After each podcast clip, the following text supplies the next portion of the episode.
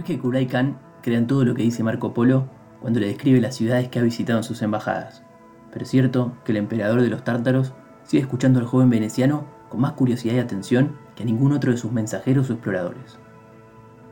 En la vida de los emperadores hay un momento que sucede al orgullo por la amplitud desmesurada de los territorios que hemos conquistado, a la melancolía y al alivio de saber de que pronto renunciaremos a conocerlos y a comprenderlos.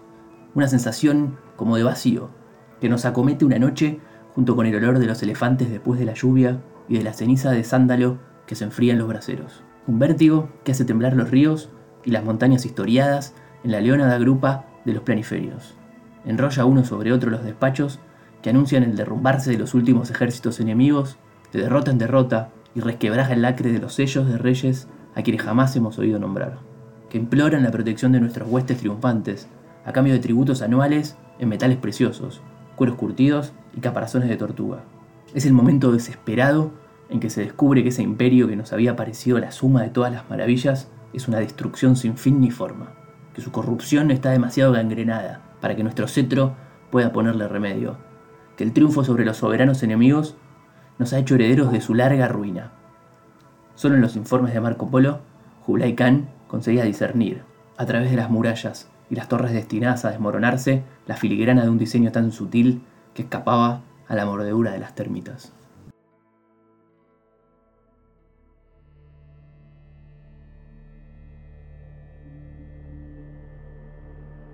Las ciudades invisibles es una obra maestra publicada por Italo Calvino en 1972. El hilo conductor son estas charlas entre Marco Polo, viajero veneciano que a fines de 1200 logró acceder a la corte del gran imperio mongol, el más vasto que jamás haya existido, con Kublai Khan, emperador y nieto del gran Genghis Khan. A través de los relatos del veneciano, Kublai intenta entender su inabarcable territorio, pero Marco, bajo el tamiz borgiano de Calvino, le va a narrar historias, historias que poco tienen que ver con descripciones culturales, económicas o arquitectónicas de aquel tramo final de la Edad Media, y se van a asemejar mucho más a las metrópolis modernas. Ciudades que se presentan como un espacio donde se divaga acerca del ser humano mismo y de la sociedad en la cual está inmerso. Una crítica al ritmo acelerado de la ciudad que el hombre moderno ha construido. Un lugar donde el consumo acelerado afecta la calidad de vida de los individuos, donde se malgastan los recursos, donde se mercantilizan las relaciones y donde se producen desechos de manera exacerbada. Un interesante recorrido, más aún en estos tiempos donde nuestro mundo se ha vuelto más ajeno que nunca, donde nuestra calle, nuestro barrio, se ha desdibujado, se ha modificado y se ha resignificado para volverse en apenas semanas extraño y peligroso.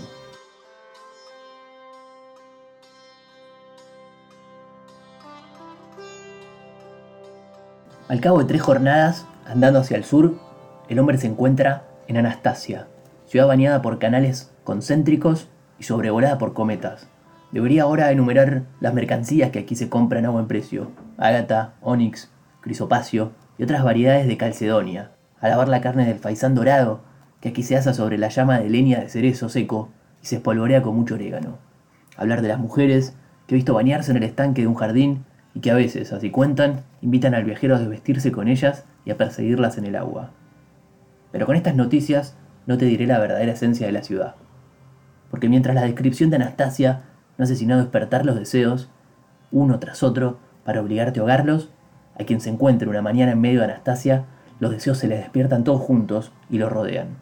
La ciudad se te aparece como un todo en el que ningún deseo se pierde y del que tú formas parte. Y como ella goza de todo lo que tú no gozas, no te queda sino evitar ese deseo y contenerte. Tal poder, que a veces dicen maligno, a veces benigno, tiene Anastasia, ciudad engañosa.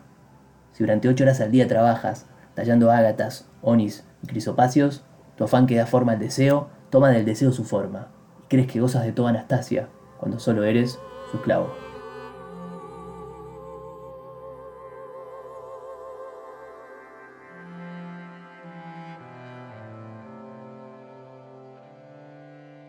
Más allá de seis ríos y tres cadenas montañosas, surge Sora, ciudad que quien la ha visto una vez no puede olvidarla más.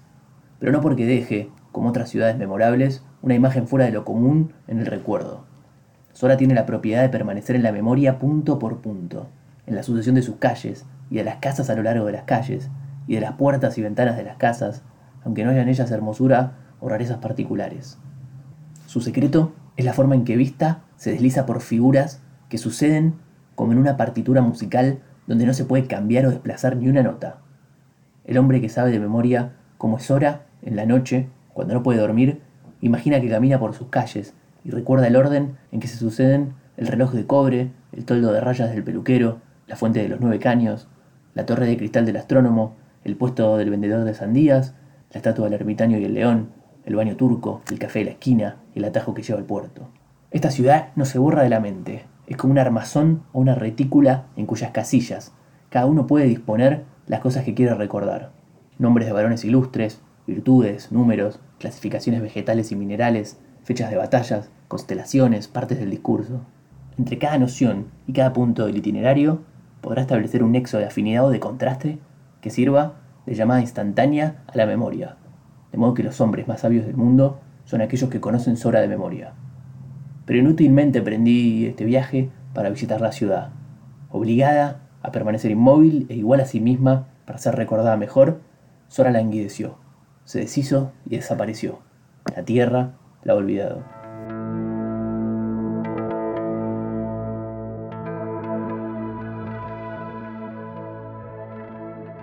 Los otros embajadores me informan sobre carestías, concusiones, conjuras, o bien me señalan minas de turquesas recién descubiertas, precios ventajosos de las pieles de Marta, propuestas de suministros, de sables damasquinos. ¿Y tú? preguntó el gran can Apolo. Vuelves de comarcas tan lejanas y todo lo que sabes decirme son los pensamientos que se le ocurren al que toma fresco por la noche sentado en el umbral de su casa. ¿De qué te sirve entonces viajar tanto? Es de noche, estamos sentados en las escalinatas de tu palacio Sopla un poco de viento, respondió Marco Polo. Cualquiera que sea la comarca que mis palabras evoquen a tu alrededor, la verás desde un observatorio situado como el tuyo. Aunque en lugar del palacio real haya una aldea lucuestre y la brisa traiga el olor de un estuario fangoso. Mi mirada es la del que está absorto y medita, lo admito, pero la tuya atraviesas archipiélagos, tundras, cadenas montañosas, daría lo mismo que no te movieses de aquí. El veneciano sabía que Jublay se las tomaba con él para seguir mejor el hilo de sus razonamientos, y que sus respuestas y objeciones se situaban en un discurso que ya se desenvolvía por cuenta propia en la cabeza del gran Khan. O sea, que entre ellos era indiferente que se enunciaran en voz alta problemas o soluciones, o que cada uno de los dos siguiera rumiándolos en silencio. De hecho, estaban mudos, con los ojos entrecerrados, reclinados sobre cojines, meciéndose en hamacas, fumando largas pipas de ámbar. Marco Polo imaginaba que respondía, o Jubilay imaginaba su respuesta, que cuanto más se perdía en barrios desconocidos de ciudades lejanas, más entendía las otras ciudades que había atravesado para llegar hasta ahí, y recorría las etapas de sus viajes, y aprendía a conocer el puerto del cual había zarpado, y los sitios familiares de su juventud, y los alrededores de su casa, y una plazuela en Venecia donde corría de niño. Al llegar a este punto, Hulay Khan lo interrumpía, o imaginaba que lo interrumpía, con una pregunta como ¿Avanzas con la cabeza siempre vuelta hacia atrás? O bien, lo que ves está siempre a tus espaldas, o mejor, ¿Tu viaje transcurre solo en el pasado? Todo para que Marco Polo pudiese explicar, o imaginar que explicaba, o que Jublay hubiese imaginado que explicaba, o conseguir por último explicarse a sí mismo que aquello que buscaba era siempre algo que estaba delante de él, y aunque se tratase del pasado, era un pasado que avanzaba a medida que él avanzaba en su viaje. Porque el pasado del viajero cambia según el itinerario cumplido, no digamos ya el pasado próximo, al que cada día que pasa añade un día, sino al pasado más remoto. Al llegar a cada nueva ciudad, el viajero encuentra un pasado suyo que ya no sabía que tenía. La extrañeza de lo que no eres o no posees más. Te espera el paso en los lugares extraños y no poseídos. Marco entra en una ciudad, ve a alguien que vive en una plaza, una vida o un instante que podrían ser suyos.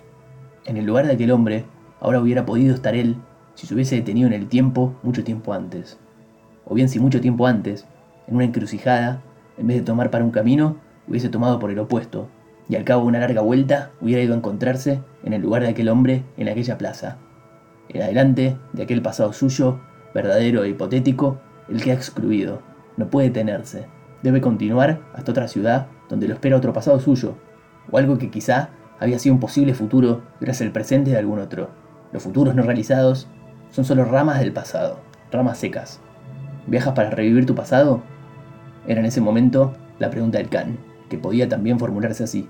¿Viajas para encontrar tu futuro? Y la respuesta de Marco. El otro lado es un espejo en negativo. El viajero reconoce lo poco que es suyo al descubrir lo mucho que no ha tenido y no tendrá.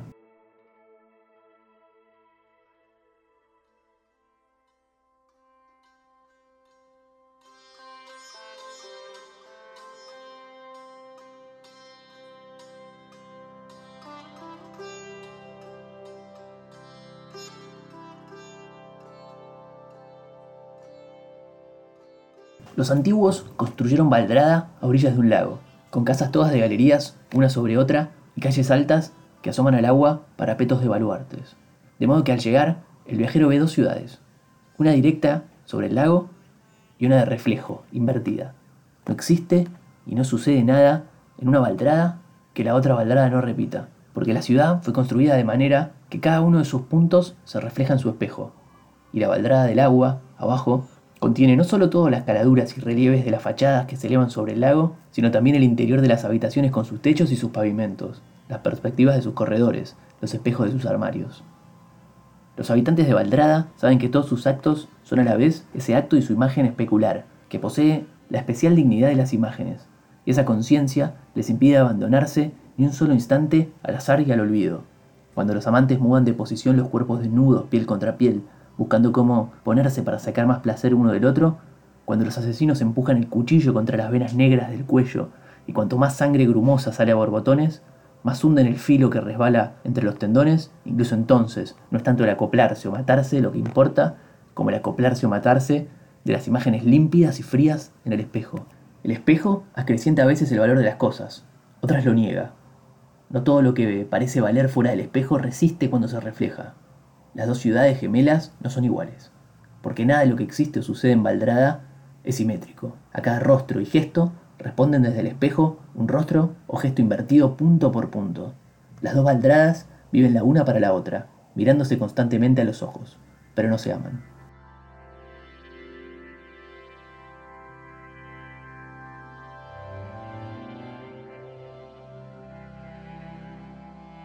Poco sabría decirte de Glaura, fuera de las cosas que los propios habitantes de la ciudad repiten desde siempre.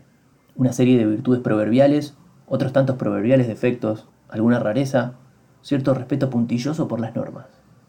Antiguos observadores, que no es razón para no suponer veraces, atribuyeron a Glaura su durable sentido de cualidades, confrontándolas, claro, con las de otras ciudades de su tiempo.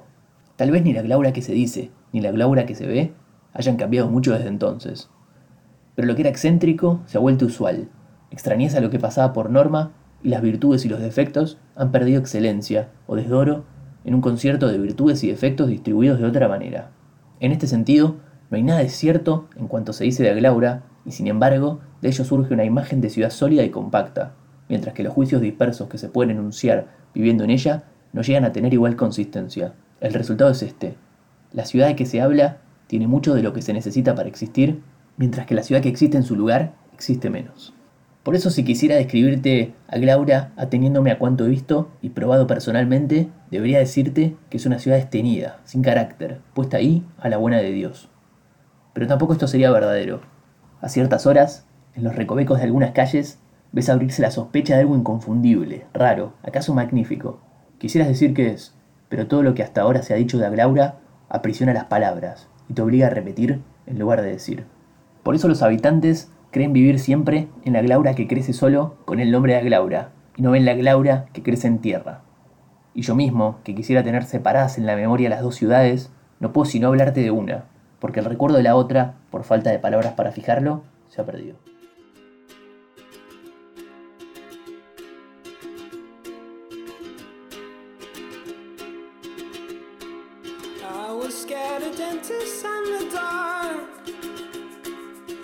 I was scared of pretty girls and starting conversations. All my friends are turning green. Yeah, the magician's assistant in their dream.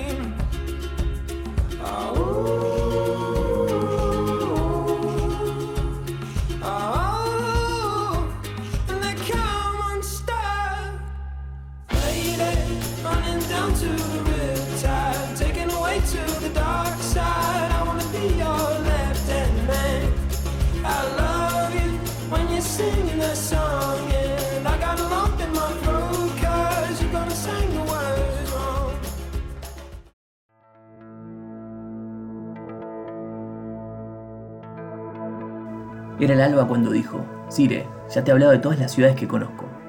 Queda una de la que no habla jamás. Marco Polo inclinó la cabeza. Venecia, dijo el can. Marco sonrió. ¿Y de qué crees que te hablaba? El emperador no pestañeó. Sin embargo, nunca te oí pronunciar su nombre. Cada vez que describo una ciudad, digo algo de Venecia. Cuando te pregunto por otras ciudades, quiero irte a hablar de ellas, y de Venecia cuando te pregunto por Venecia. Para distinguir las cualidades de las otras, he de partir de una primera ciudad que permanece implícita. Para mí, esa es Venecia.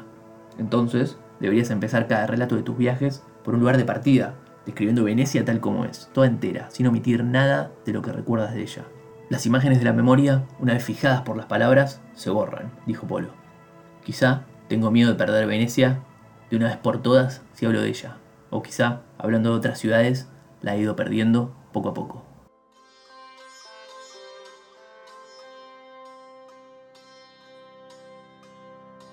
No hay ciudad más propensa que Usapia a gozar de la vida y a huir de los afanes. Y para que el salto de la vida a la muerte sea menos brusco, los habitantes han construido una copia idéntica de su ciudad bajo tierra. Los cadáveres, desecados de manera que no quede más que el esqueleto revestido de piel amarilla, son llevados ahí abajo para que sigan con las tareas de antes. De estas, los momentos de despreocupación son los que gozan de preferencia. Los más de ellos se instalan en torno a mesas puestas, o en actitudes de danza, o con el gesto de tocar la trompeta. Pero sin embargo, todos los comercios y oficios de la Usapia de los vivos funcionan bajo tierra. O por lo menos, aquellos que los vivos han desempeñado con más satisfacción que hastío. El relojero, en medio de todos los relojes detenidos de su tienda, arrima una oreja pergaminada a una péndola desafinada. Un barbero enjabona con la brocha seca el hueso del pómulo de un actor mientras éste repasa su papel, clavando en el texto las órbitas vacías. Una muchacha de calavera risueña ordeña una osamenta de becerra. Claro está, son muchos los vivos que piden para después de muertos un destino diferente del que ya les tocó.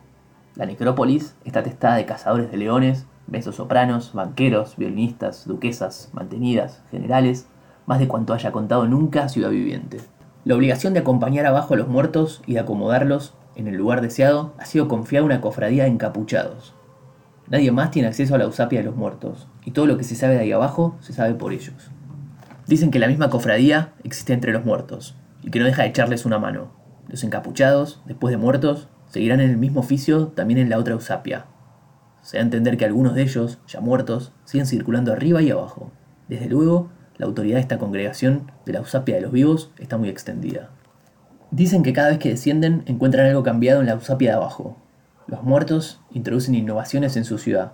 No muchas, pero sí fruto de ponderada reflexión, no de caprichos pasajeros. De un año al otro, Dicen, la usapia de los muertos es irreconocible. Y los vivos, para no ser menos, todo lo que los encapuchados cuentan de las novedades de los muertos, también quieren hacerlo. Así, la usapia de los vivos se ha puesto a copiar a su copia subterránea. Dicen que esto no ocurre solo ahora. En realidad, habrían sido los muertos quienes construyeron la usapia de arriba a semejanza de su ciudad.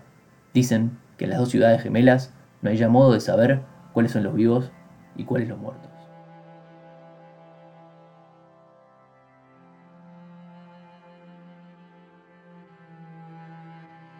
En Bersabea existe una creencia transmitida de padres a hijos que suspendía en el cielo. Existe otra Bersabea donde flotan las virtudes y los sentimientos más elevados de la ciudad, y que si la Bersabea terrena toma como modelo la celeste, llegará a ser una sola cosa con ella. La imagen que la tradición divulga es la de una ciudad de oro macizo, con pernos de plata y puertas de diamante, una ciudad joya, toda taraceas y engarces, como puede resultar del estudio más laborioso aplicado a las materias más apreciadas.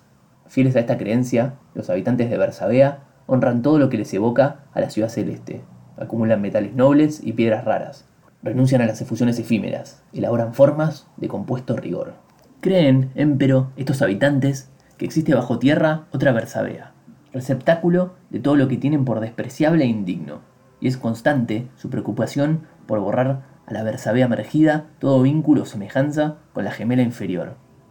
En lugar de los tejados, imaginan que hay en la ciudad baja cubos de basura volcados de los que se desprenden cortezas de queso, papeles pringosos, raspas de pescado, aguas hervidas, restos de fideos, vendas usadas.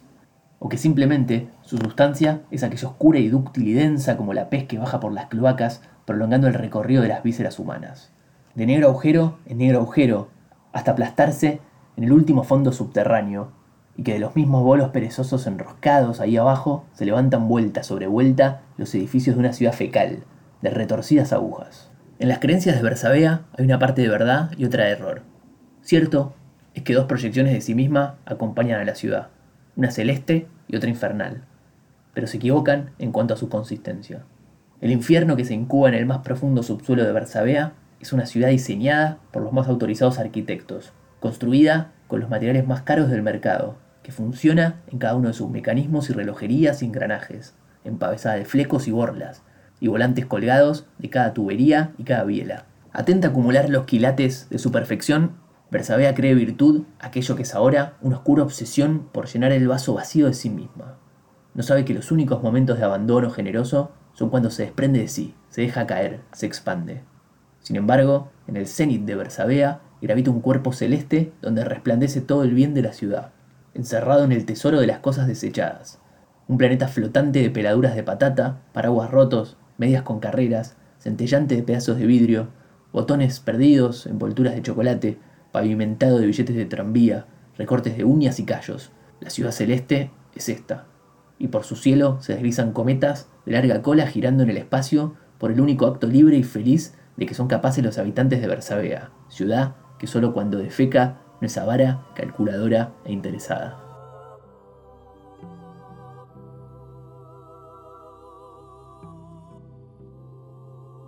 La ciudad de Leonia se rehace a sí misma todos los días.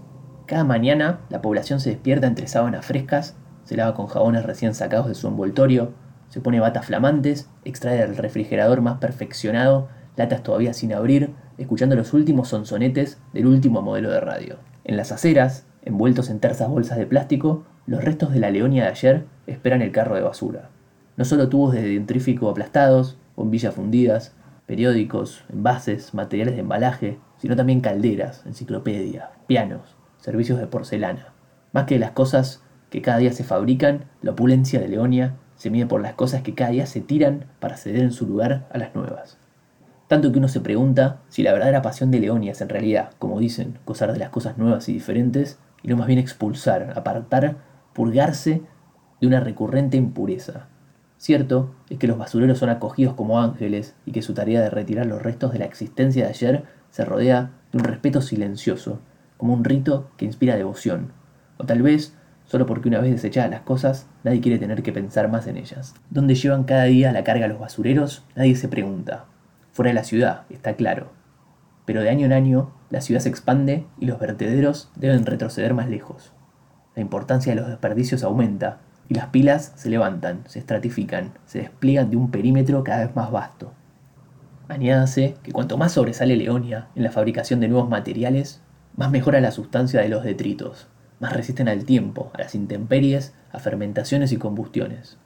Es una fortaleza de desperdicios indestructibles la que circunda Leonia la domina por todos lados como un circo de montañas. El resultado es este, que cuantas más cosas expele Leonia, más acumula. Las escamas de su pasado se sueldan en una coraza que no se puede quitar. Renovándose cada día, la ciudad se conserva a sí misma en la única forma definitiva, la de los desperdicios de ayer que se amontonan sobre los desperdicios de anteayer y de todos los días y años y lustros.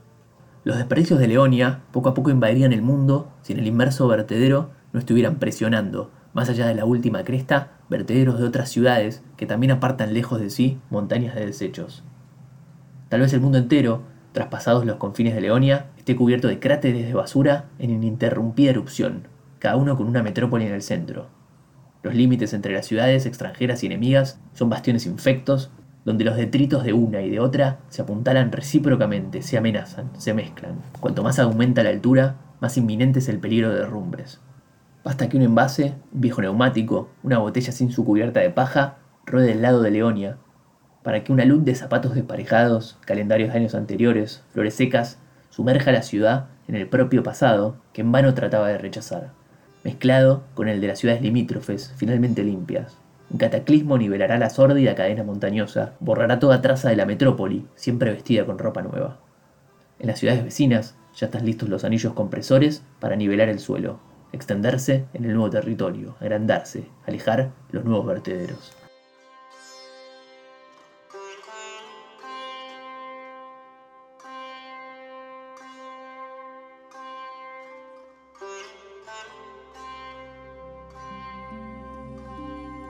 La vida no es feliz en Raiza. En las calles la gente camina torciéndose las manos, regaña a los niños que lloran, se apoya en los parapetos del río con las sienes entre los puños. Por las mañanas despierta de un mal sueño para empezar otro. En los talleres, donde a cada rato alguien se machaca los dedos con el martillo o se pincha con la aguja, o mira las torcidas columnas de números en los libros de los comerciantes y los banqueros, o tiene delante las filas de vasos sobre el zinc de las tabernas, menos mal que las cabezas gachas te ahorran las miradas torvas. Dentro de las casas es peor, y no hace falta entrar para saberlo. En verano sale por las ventanas el estruendo de las peleas y de los platos rotos. Y sin embargo, en Raiza hay en todo momento un niño que desde una ventana ríe a un perro que ha saltado un cobertizo para comer un poco de polenta, que ha dejado caer un albanil que desde lo alto del andamio exclama, Prenda mía, déjame probar, a una joven posadera que levanta bajo la pérgola un plato de guiso, contenta de servirlo al paragüero, que festeja un buen negocio, una sombrilla de encaje blanco que ha comprado para pavonearse en las carreras una gran señora, enamorada de un oficial que le ha sonreído al saltar la última valla. Feliz él, pero más feliz todavía su caballo, que volaba sobre los obstáculos, viendo volar en el cielo un francolín. Pájaro feliz, liberado de la jaula por un pintor feliz, de haber pintado pluma por pluma, salpicado de rojo y amarillo, en la miniatura de aquel libro en el que el filósofo dice, también en Raiza, ciudad triste, corre un hilo invisible que une por un instante un ser vivo con otro y se destruye.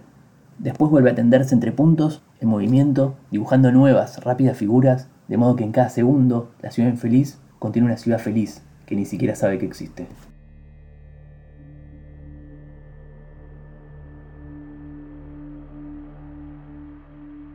¿Qué soy la ciudad para nosotros?